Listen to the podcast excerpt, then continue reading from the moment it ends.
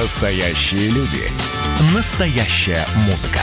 Настоящие новости. Радио «Комсомольская правда». Радио про настоящее.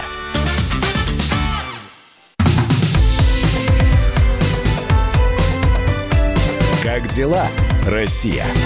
Ватсап-страна! Всем доброго воскресного дня. Желаю я, Елена Фонина. Мы продолжаем вместе с вами обсуждать самые главные темы и события сегодняшнего дня. Поэтому в течение ближайшего часа поговорим и о возобновлении авиасообщения с некоторыми странами с 1 августа. Россия позволит авиасообщение э, возобновить э, с тремя странами, а там дальше еще и больше. Вот какие страны сейчас у нас в ближайшей перспективе э, готовы открыть свои границы, мы обязательно об этом поговорим. Так же, как и о том, что происходит в Хабаровске. Похоже, волна протестная начинает потихоньку угасать. Ну и, безусловно, речь пойдет о беспрецедентном случае. Такого еще в истории Британии не было. Впервые членом Британской палаты лордов стал россиянин. Но все эти эти темы еще ждут нас впереди, а пока давайте поддержу э, своего коллегу э, и поговорим о том, что же у нас происходит с коронавирусом. Э, по состоянию на 6 утра по московскому времени воскресенье число инфицированных, я сейчас говорю, по миру достигло 18 миллионов 13 тысяч 189 человек.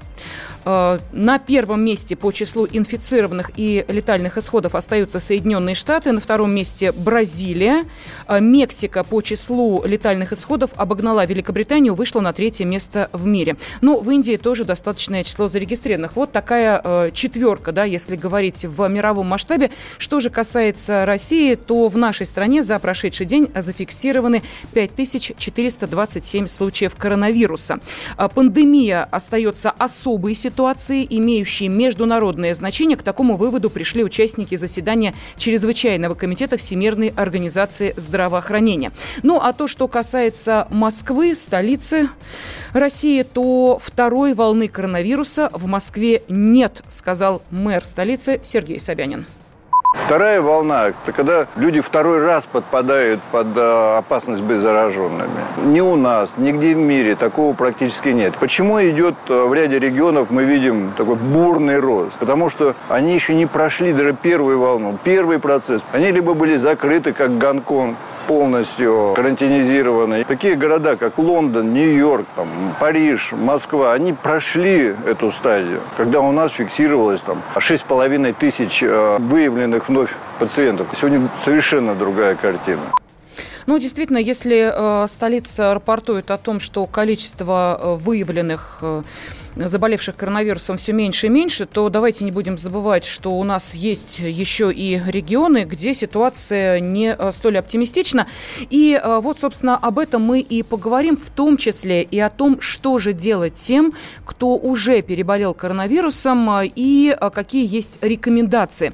Сейчас с нами на связи врач-терапевт Надежда Чернышева. Надежда Александровна, здравствуйте. Здравствуйте. Да, ну вот смотрите, есть рост заболеваемости в некоторых российских регионах, и понятно, что э, есть те, кто еще с э, такой опаской слушает эту статистику и думает, вот не дай бог коснется меня или мою семью. Но вот как вы считаете, все-таки определенный алгоритм действий уже отлажен, бояться нечего, или все-таки есть еще слабые моменты в том, что касается и оказания помощи заболевшим, и, конечно, выходу из вот этой стадии, да, коронавирусные, когда человек э, должен уже каким-то образом обращать внимание на последствия этой инфекции?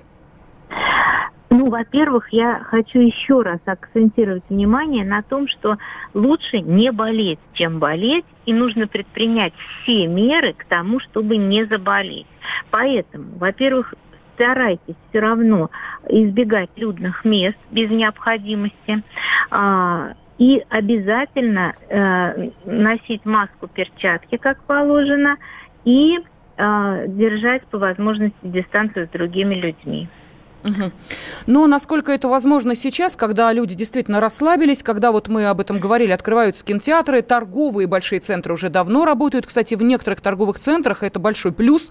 Бесплатно на входе выдают и маски, и перчатки. То есть людям да. не надо мучиться вопросом, где это быстренько купить. Но... Я считаю, да. что людям нужно мучиться этим вопросом и иметь маску и перчатки всегда с собой.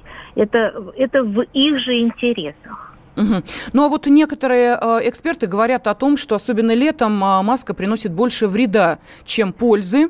Э, есть и такая точка зрения. Мы сейчас об этом спорить не будем. Давайте, э, Надежда Александровна, мы сейчас да. сосредоточимся на тех людях, которые, э, слава богу, выздоровели, преодолели вот эту коронавирусную инфекцию. Но последствия, насколько они могут быть сложными, ведь пока не очень ясно, что там дальше. Кто-то говорит о том, что они могут повторно заболеть, кто-то говорит о том, что у них может быть серьезный удар по сосудам, по сердцу, сердцу. Вот э, есть ли какие-то уже наблюдения, рекомендации для тех, э, кто э, хочет оставаться в добром, в добром здравии, пережив коронавирус? А, прежде всего, нужно очень четко выполнять указания лечащего врача, потому что все-таки каждый случай индивидуален, и я не возьму на себя такую смелость давать всем какие-то единообразные... То есть оно одно слушать своего врача и не бояться задать ему вопрос, что, доктор, я могу сделать, чтобы быстрее выздороветь. А, и а, помимо всего прочего, конечно, нужно соблюдать правильный режим, высыпаться как следует, это важно для выздоровления, а, питаться правильной пищей, то есть больше естественных продуктов, больше зелени, больше разного меню, меньше полуфабрикатов. Это вот такие основные предположения совсем исключать физическую нагрузку не нужно, но и сразу усердствовать, не выздоровев, сразу брать на себя большие спортивные, например, нагрузки тоже не нужно. То есть все в меру, все прислушиваясь к своему организму. Угу. Но, тем не менее, мы знаем, что вот на первой стадии, когда разрабатывались э, первые э, шаги по э, тому, как нужно лечить заболевших ковидом, были использованы некоторые препараты, которые вызывают, к сожалению, да, весьма сильные побочные эффекты эффекты, и вот в том числе э, людям, у которых есть проблемы с сердцем и сосудами, это уже, увы, к сожалению, знакомо. Вот э, в данной ситуации эм, как э, все-таки, если человек даже, может, не знал о том, что у него эти проблемы есть, на что в первую очередь обратить внимание? Что может стать тревожными сигналами для эм, человека, который переболел ковидом и даже не подозревал, может быть, что у него есть проблемы с сердцем? А, если внезапно на фоне того, что постепенно после заболевания состояние улучшалось, улучшалось, улучшалось, и вдруг опять появилась одышка при физической нагрузке, или ощущение сдавления за грудиной, а, чувство нехватки воздуха, или, например, появились какие-то необычные головные боли или головокружения, или чувство сердцебиения. То есть все вдруг появившееся того, чего не было раньше, должно настораживать. И с этим, не ожидая, что оно само пройдет, нужно опять обратиться к врачу. Бывают такие случаи, что действительно сердечный ритм нарушается, и головокружения какие-то появляются, иногда со зрением проблемы бывают. Нужно сразу при малейших признаках а, изменившейся какой-то картины самочувствия обратиться опять к врачу. Угу. Надежда Александровна, ну вот а, сейчас, когда эм, и поликлиники, и больницы вернулись уже, по крайней мере, в Москве к нормальному режиму а, работы. А, можно ли сказать о том, что все-таки, а, если, не дай бог, вот я прям сто раз стучу вот по деревянному столу, ситуация ухудшится, будут готовы к тому, чтобы оказывать помощь? Потому что сейчас речь уже идет и о вакцинации, и о разработке новых препаратов, насколько это все движется и насколько быстро идет этот процесс. Ну а если что, готовы ли вновь оказать помощь необходимому количеству заболевших? Я думаю, что сейчас уже все алгоритмы алгоритмы отработаны, и а, ну, какой-то растерянности, какой-то паники, какого-то провала такого не будет, даже если вдруг вырастет а, опять поток пациентов. Мы теперь уже умеем это делать и знаем как, и, и есть врачи, и отработанные алгоритмы. Я думаю, что все будет хорошо. А если говорить о самолечении, э, насколько в данной ситуации оно позволительно? Опасно, угу. опасно. А, дело в том, что коронавирус не очень похож на грипп. И если вот человек надеется, что сейчас он вот полежит, полежит, и у него все пройдет, то там есть особый такой механизм, так называемый цитокиновый шторм, когда излишне активизируются защитные силы, что наоборот приводит к разбалансировке организма. И в этой ситуации только оказанная вовремя и правильная медицинская помощь может вывести организм из этого штопора, так сказать. Угу. То ну, есть вот здесь есть такой кризисный период, который самостоятельно пережить очень трудно.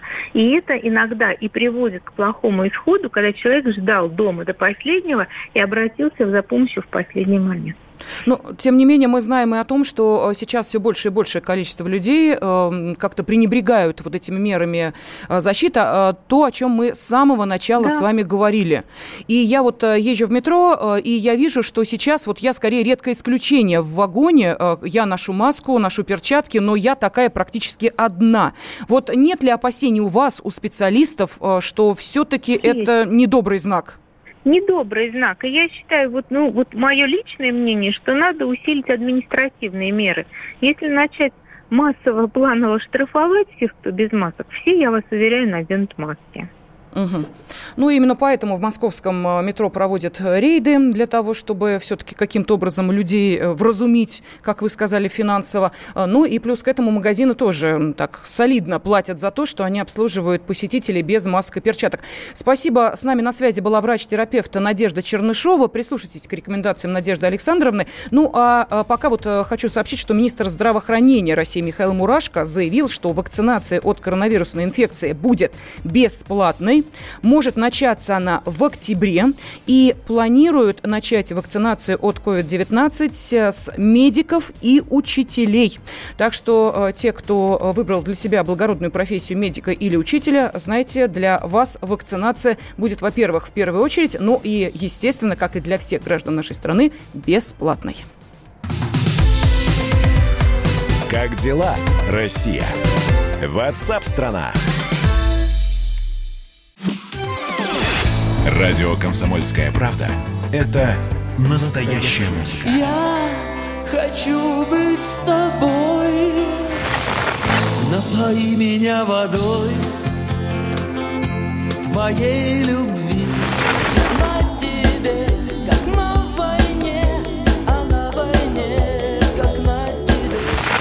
Настоящие эмоции. Это то, о чем я, в принципе, мечтал всю свою сознательную жизнь. И Настоящие люди. Мы ведь не просто вот придумали и пошли на полюс. Мы к этой цели своей, ну, лет 10 готовились, шли. Радио «Комсомольская правда». Живи настоящим.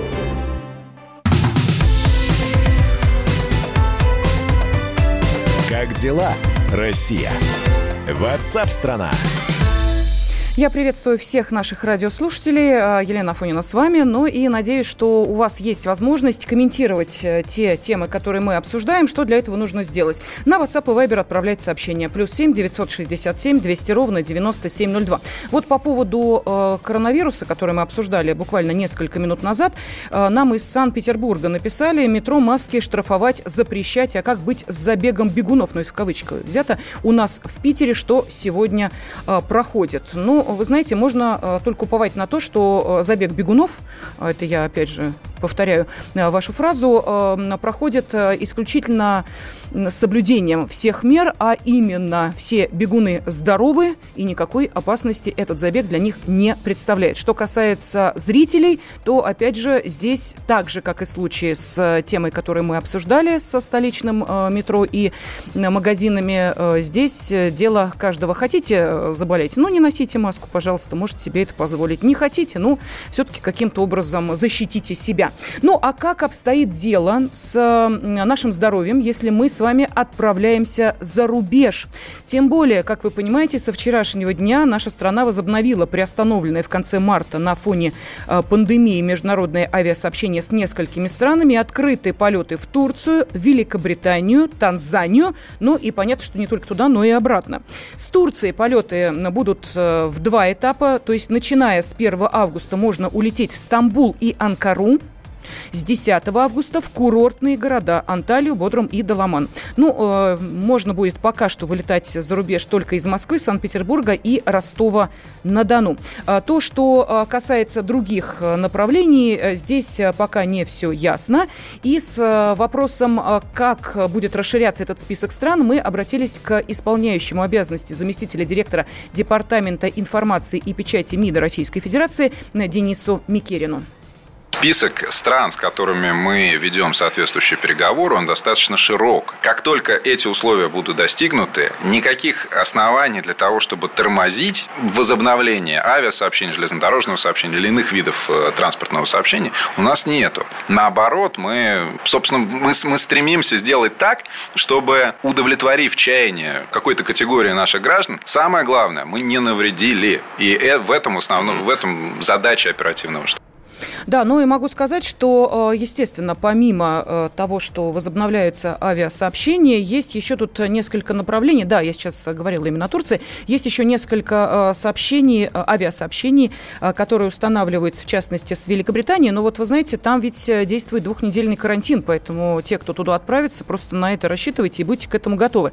А также Занзибар в Танзании, с островом Занзибара восстановлено воздушное сообщение. Формально, точнее, оно разрешено разрешено, но в реальности прямых рейсов из России пока туда нет. С 15 августа открывается Женева, и э, не очень ясно, что с Абхазией. То есть с 1 августа оперативный штаб принял решение возобновить Э, поездки в Абхазию, то есть государственная граница России с Абхазией открывается. Граница, понятно, сухопутная. Э, самолеты в Абхазию не летают. Э, ближайшие границы российский аэропорт Сочи. Именно вот через него обычно добираются туристы на абхазские курорты. Страна безвизовая. Приехать туда можно по внутреннему российскому паспорту. Но почему я сказала, что непонятно? Дело в том, что президент Абхазии недавно продлил ограничения на пересечение российско-абхазской границы до 4 августа. Ну вот, возможно, что это ограничение будет или снято, или уже, ну, знаете ли, подождем, в конце концов, 4 августа, вот уже совсем а, не а, за горами. И, опять же, непонятно, на каких условиях а, мы будем отдыхать в Гагарах или Сухуме, нужна ли будет справка о тестах на ковид или какие-то другие документы. Ну, а то, что касается, допустим, той же Турции, вот, э, вы знаете, меня как-то, э, честно говоря, насторожило следующее сообщение о том, что отели в Турции не будут, не будут закрываться в случае выявления инфицированных коронавирусом постояльцев. Э, об этом э, сообщается э, сообщается на официальном сайте Федерации ательеров Турции. Вот что там написано. При выявлении инфицированного человека среди отдыхающих работники отелей будут действовать согласно инструкциям, которые были направлены Министерством культуры и туризма Турции. В отелях предусмотрены специальные изоляционные комнаты, поэтому закрываться гостиницы не будут. Ну вот я не знаю, насторожит вас это или не насторожит, э, будете вы покупать путевку в Турцию или нет, но, может быть, э, вас э, это не так испугает. Что касается того, какие нормы сейчас действуют международных авиаперелетов, россияне, прилетающие в страну из-за рубежа, должны будут заполнить специальную анкету на портале госуслуг не позднее регистрации на рейс. Кроме того, в течение трех дней с момента прибытия в страну россияне должны сдать тест на коронавирус, разместить результат на портале портале госуслуг. А так, ну, давайте мы сейчас обратимся к председателю общественного совета э, Ростуризма Дмитрию Давыденко. Дмитрий Викторович, здравствуйте. Да, здравствуйте. Ну вот смотрите, сколько информации. Да, понятно, событие важное. Люди наконец-то получили возможность, может быть, знаете, так, сцепив зубы, ждали до последнего, когда границу откроют, чтобы в любимую Турцию поехать. И вот сейчас, э, когда с разных сторон сыпятся все новые и новые сведения и данные, может быть, вы их как-то объедините, объясните нам, что нужно делать, например, ну, я не знаю, многие ли полетят в Танзанию или Великобританию, но в Турцию уверенно э, отправится э, достаточное количество россиян. Итак, алгоритм действия. Что надо делать после того, как вы купили путевку в Турцию? Ну, смотрите, значит, э, можно я вначале скажу про Абхазию, вы говорили. Абхазия а, да-да-да, да, давайте. Она нам ближе, да. действительно, и роднее. Вчера оперштаб принял решение об открытии границ. Границы были открыты вчера, за сегодняшний день и за вчерашний. Границу пересекло уже 7,5 тысяч человек. 5 тысяч человек в Абхазии и 2,5 тысяч человек в России. Это что касается Абхазии. Ставки вот э, никакие по на данный момент не нужны. Вот. Э, но посмотрим, будет видно, какая будет ситуация с ковидом. Возможно, что этим справкам еще вернутся. Но это пока мои предположения.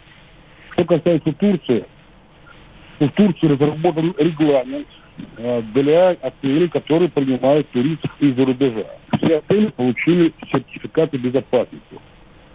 Э, Сертификаты безопасности выдаются э, при соблюдении отелем ряда требований. В больших отелях есть э, э, целое крыло, которое выделено под э, значит, в случае возможного размещения там заболевших и для обсервации лиц, которые с ним были вместе. В отелях поменьше это несколько номеров, но они все а, отдельно а, расположены. Плюс а, там предусмотрено соответствующее обслуживание, чтобы эти люди не посещали значит, общие места. Поэтому то, что отели не будут закрываться, да, это, собственно, было известно изначально. Поэтому Но сразу А, хочу спросить, Дмитрий Викторович, простите бога ради, но ведь э, если человек э, с выявленным ковидом да, находится в отеле, обратно-то он добираться будет э, не через э, энное количество времени выздоровив, а полетит, сначала поедет автобусом э, до самолета, а потом Нет, полетит в самолете. Нет? Нет, нет. нет. Смо- Смотрите, другая ситуация. Мгм. Если у человека выявлен ковид, и известно, что он заболевший ковидом, он подлежит э, к помещению в стационар. То есть они все будут учиться в стационаре, в государственном стационаре. А обсервация э, для тех, кто находился с ним рядом, у которых, ну, как бы вот это 14 дней на карантин, грубо говоря, да, по-русски. То есть это люди, не которые болеют ковидом, а которые э, могут болеть, ну, то есть, как бы, ну, находятся в группе риска, скажем так. Я поняла, но обсервация длится две недели, а у человека путевка на 7 дней. Он дальше 7 дней как, за счет отеля будет э, находиться в обсервации? А, нет. Дело в том, что а, он а, будет находиться в... Если отель оплачен уже, да, то он уже за него заплатил. Если он не оплачен, то там будет, соответственно, видимо, он будет за него платить. Вот э, как- какие- какие-то суммы. Но эта сумма, я думаю, будет достаточно пассивная. И э, я думаю, что все это уже в цене будет заложено в итоге. Не-не, подождите, я не, не, секундочку. Э, Что значит цене будет заложено? В цене э, тура, который мы сейчас покупаем у туроператора, уже заложено то, что мы можем оказаться м, среди э, тех, кто контактировал с коронавирусными. Я, я, вот, я не очень Нет. понимаю этой логики, потому что, знаете, не очень, очень не хочется, чтобы туристы в Турции потом за свои деньги выбирались оттуда спустя там 2-3 недели, прожив там опять же за свои деньги, а мы понимаем, там люди с детьми. То есть как-то вот эту ситуацию проясните, если это Смотрите. возможно. Да. в цене, в цене тура, то есть отель, когда продает какое-то количество ном- номеров туроператору или, или клиенту, он уже заложил эти э, цены. То есть от- отель на 500 номеров, из них там 50 номеров, грубо говоря, находятся в этом фонде. Так вот эти 50 номеров, там другие люди, которые э, не являются как бы, потенциально, то есть, которые могут заболеть, там не, не могут, не могут проживать. То есть это вот это, этот номерофон специально вот выделен под тех, кто может попасть на карантин. И эти э, номера уже за уже они уже оплачены, по сути. То есть э, человеку до- доплачивать будет э, не нужно, или это будет очень небольшая сумма. Мгм. Что касается его возврата домой, э, би- билет и все остальное, то это, соответственно, э, он уже тоже оплатил. То есть туроператор будет переносить э, билеты, или это будет покрываться страховой компанией в случае, э, если человек заболел. Все, вы нас успокоили. Спасибо огромное. То, что касается перспектив, какие направления в ближайшее время могут быть открыты? Ну, к нему будет открыто, это, наверное, вопрос не ко мне, вопрос скорее к оперштабу, но вот э, есть, например, требования Евросоюза, оно очень достаточно простое, там определенное количество заболевших должно быть в стране на протяжении там 14 дней, да, и вот, и вот эта сумма считается. Вот у нас сейчас э, в России вот сегодня было 5600 человек новых случаев выявленных. Вот когда у нас будет 2200, по-моему, мы считали, то тогда Евросоюз нам откроет границы. Спасибо. Председатель общественного совета Ростуризма Дмитрий Давыденко был на связи с нашей студией, так что если кто планирует отдохнуть, пусть отдых пройдет удачно. Как дела, Россия? Ватсап-страна! Настоящие люди. Настоящая музыка. Настоящие новости. Радио «Комсомольская правда». Радио про настоящее.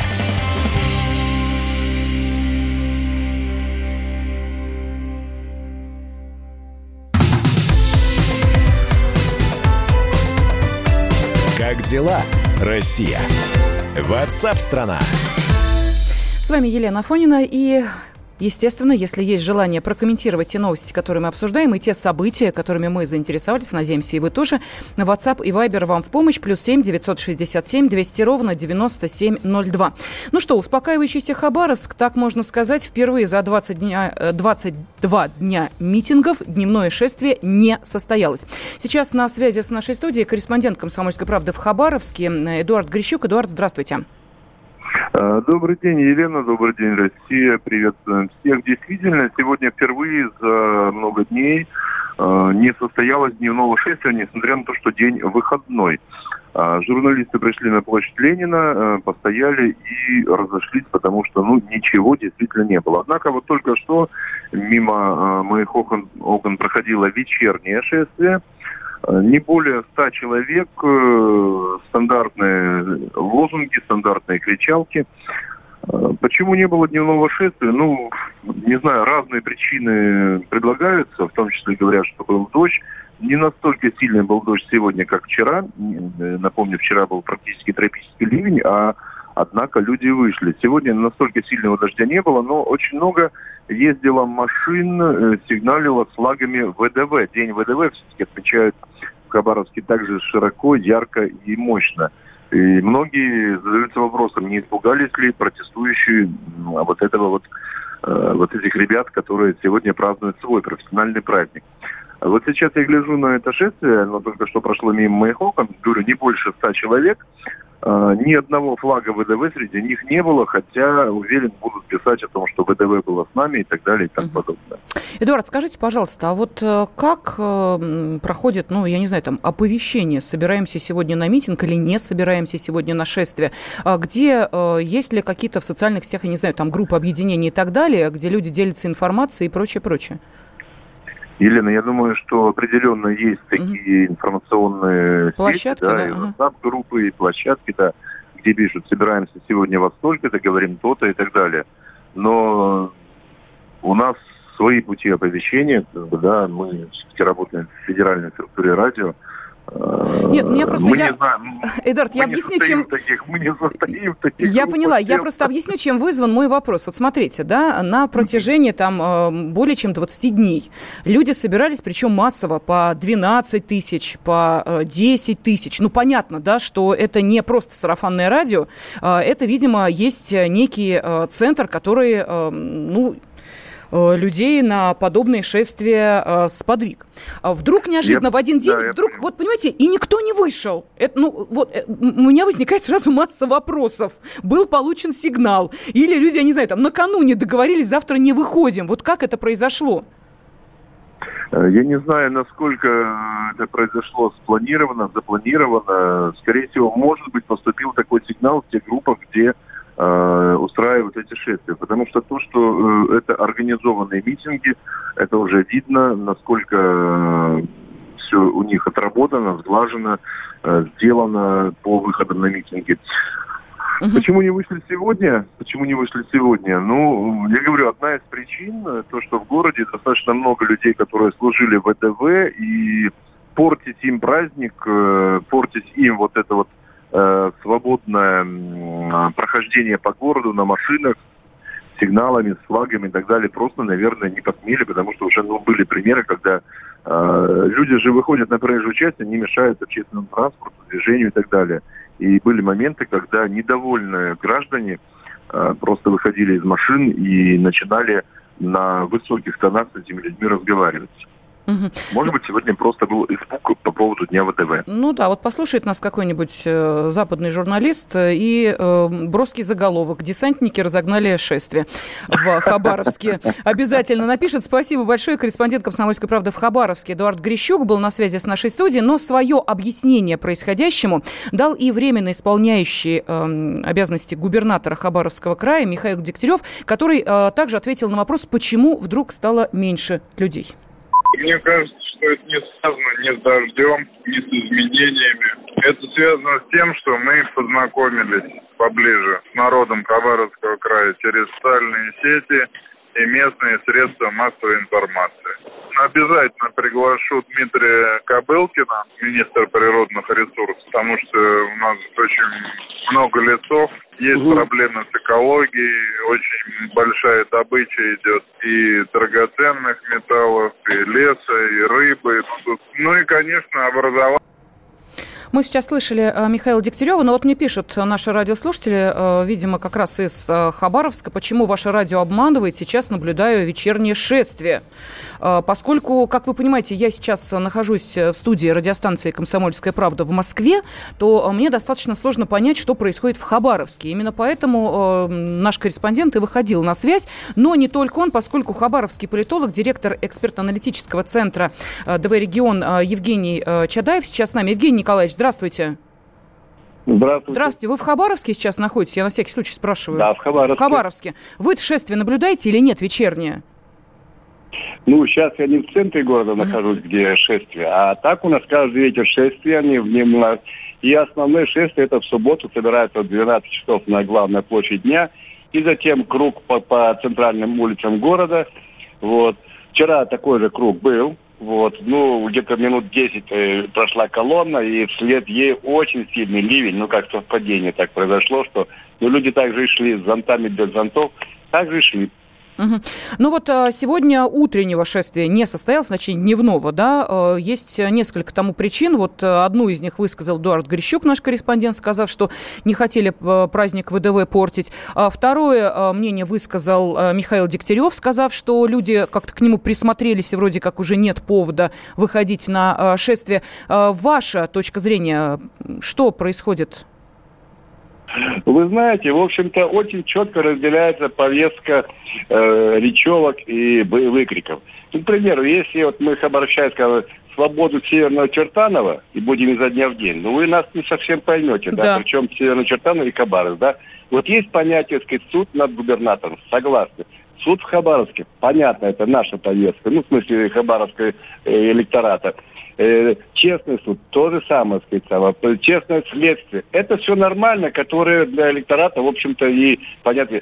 Все остальные, скажем так, долой в отставку, кого-то посадить, что-то еще, но оно выделяется, что это не наша, в общем-то, э, не наша речь, ну, как бы на, на английском языке или на французском, не, на иностранном языке. Я не напрямую сравниваю, а просто оно выпадает, то есть чу- чужие они, не те, которые, в общем-то, интересуют людей, живущих в Хабаровском крае. Вот это четко сразу заметно, и с каждым днем все это больше. И, еще второе, может быть, или третье, когда вот появляются барабаны, там-тамы, ну, вы знаете, что есть приемы, которые, сказать, люди под них Да-да. в ритмическую, сказать, начинают соглашаться, начинают кричать, хотя сами-то, в общем-то, и не хотят как таковые. Евгений Николаевич, скажите, пожалуйста, пока чаек бесплатный не появился? Да пока еще нет, пока еще нет. Ну, это я на всякий случай спрашиваю, потому что наши журналисты, которые э, работали в 2014 году на Украине, Ага. очень много как раз рассказывали о принципах, как все это происходит и как появляются вот эти вот э, неожиданные 905 благотворители. года с, э, технологии не меняются. С 905 года. мгм. То есть 17 год, и Майдан, и революции странах СНГ. Э, Меняются страны и время, не меняются технологии. Хорошо, скажите, пожалуйста, вот эти понаехавшие, они откуда? Ну, если вы, может быть, с ними общались, или э, есть ваши друзья, коллеги, которые поговорили с этими людьми, которые предлагают, ну, несколько иную повестку. Э, Ну, если приезжие, то есть люди, которые хотят потусить. Ну, вот молодежь своей компании. Есть люди, которые политические тусовки любят, да, ну и, как говорится, хлебом не корми, да, и вот именно позаниматься вот этим.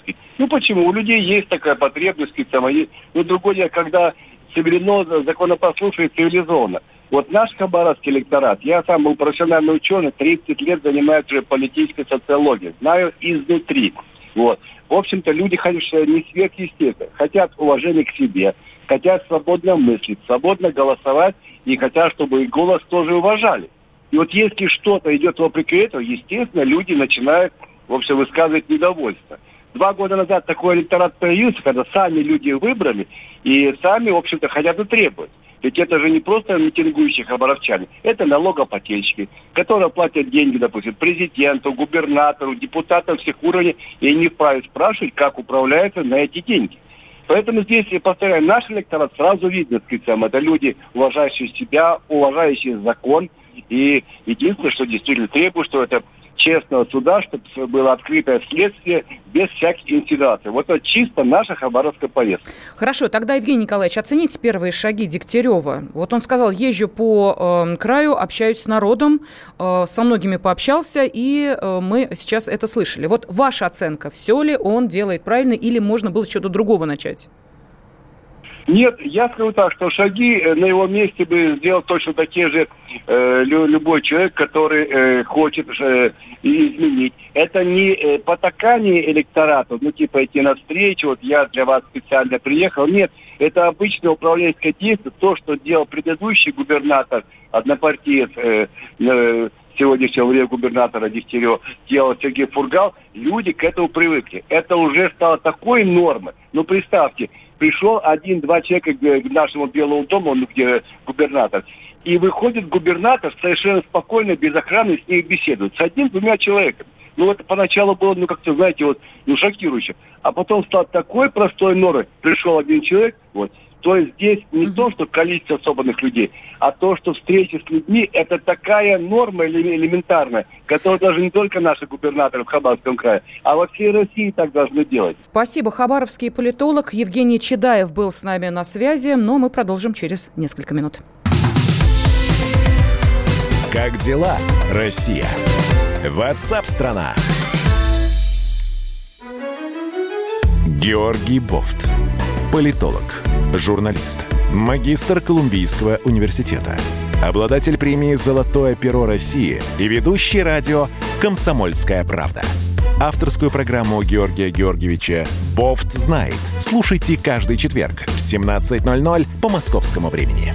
А что такое деньги по сравнению с большой геополитикой? Мы денег тут не считаем.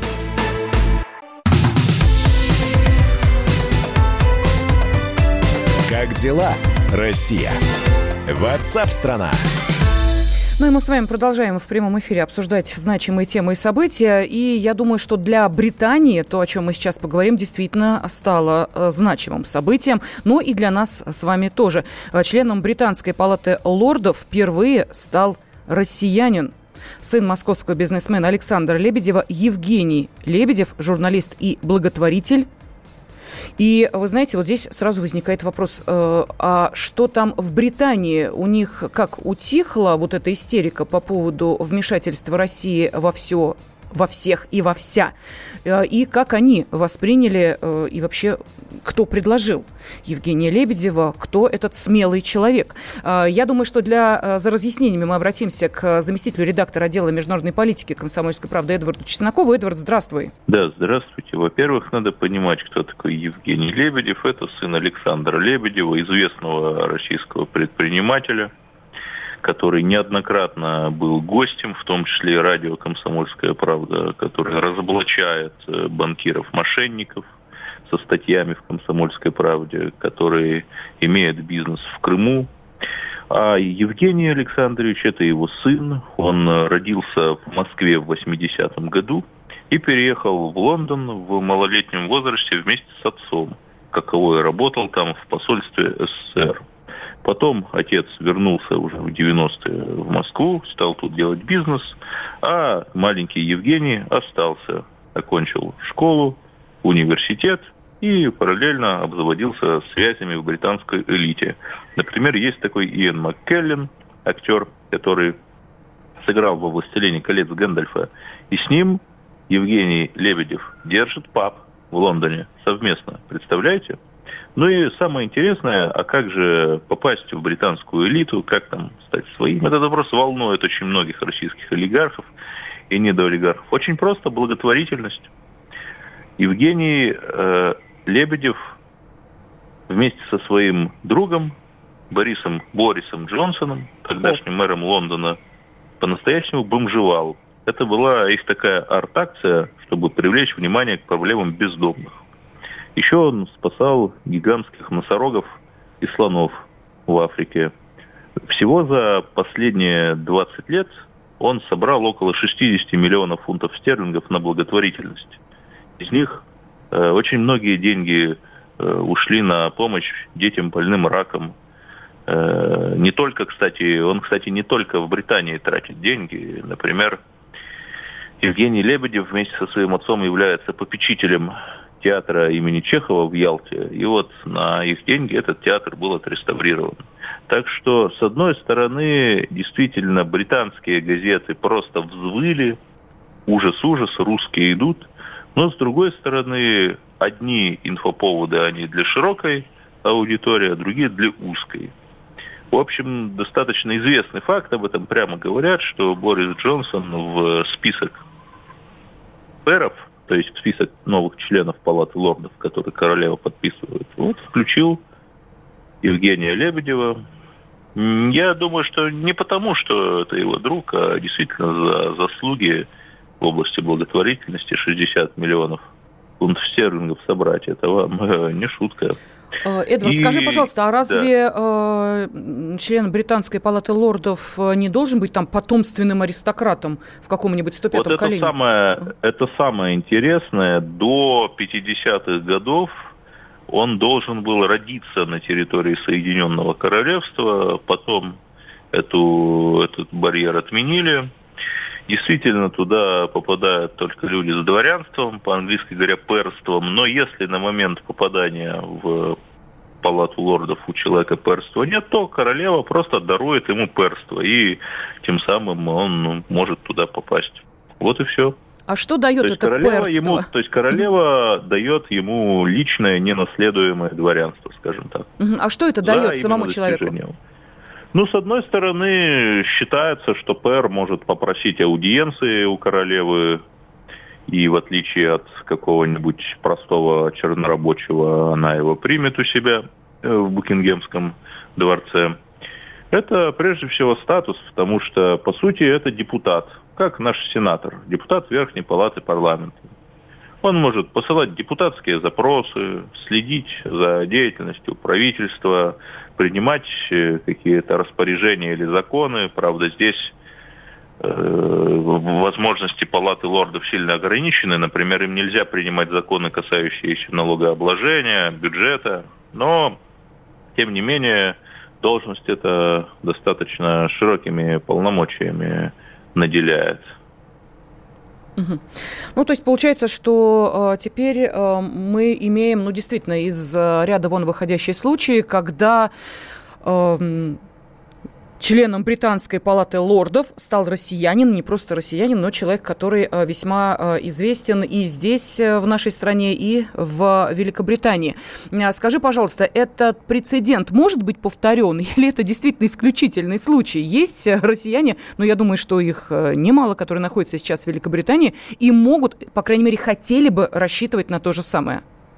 Да, сейчас там их около 200 тысяч, причем в большинстве своем люди весьма состоятельные. Но мне кажется, это урок всем, потому что когда разные олигархи бегут в Лондон, то они там начинают вести антироссийскую деятельность, поливать Россию грязью, а тут ровно противоположный пример, когда Евгений Лебедев, который в принадлежащей его семье британской газете «Индепендент» выступает с колонками, призывающими укреплять российско-британские отношения, вот именно ему-то перство дали, а вот этим змеюкам подколодным нет. Добрым молодцам урок, в общем. А, Ну и э, будем надеяться, что, может быть, э, действительно поутихнет вот эта истерика, что Россия во всем виновата и прочее, прочее. Она, кстати, в Великобритании-то сейчас как? Разгорается или в связи с пандемией да нет, немножко она, эта тема она ушла? и не прекращалась. Вот опубликовали доклад Нижней палаты британского парламента от 21 июля, там 60 страниц про российское вмешательство. Ну, российское вмешательство, вот есть канал Russia Today, RT, который доносит точку зрения Кремля. Вот это российское вмешательство с их точки зрения, прям так и пишут. Мгм. И а, скажи, пожалуйста, а можно лишиться перства? Это я так на всякий случай, всякое бывает в жизни. Нет, из палаты лордов можно уйти, конечно, например, если человек, человека принимают на государственную должность, если он совершает какой-то поступок несовместимый э, с этикой и так далее. Но вообще таких прецедентов мало. Ну, например, там, если человека уличают в преступлении каком-то особо тяжком, то да, королева может своим указом точно так же аннулировать его дворянство, как она его даровала. Но таких случаев крайне мало. Понятно. В общем, пожизненная должность. Спасибо. С нами на связи был заместитель редактора отдела международной политики комсомольской правды Эдвард Чесноков. Ну, а я Елена Фонина. Россия. Ватсап-страна.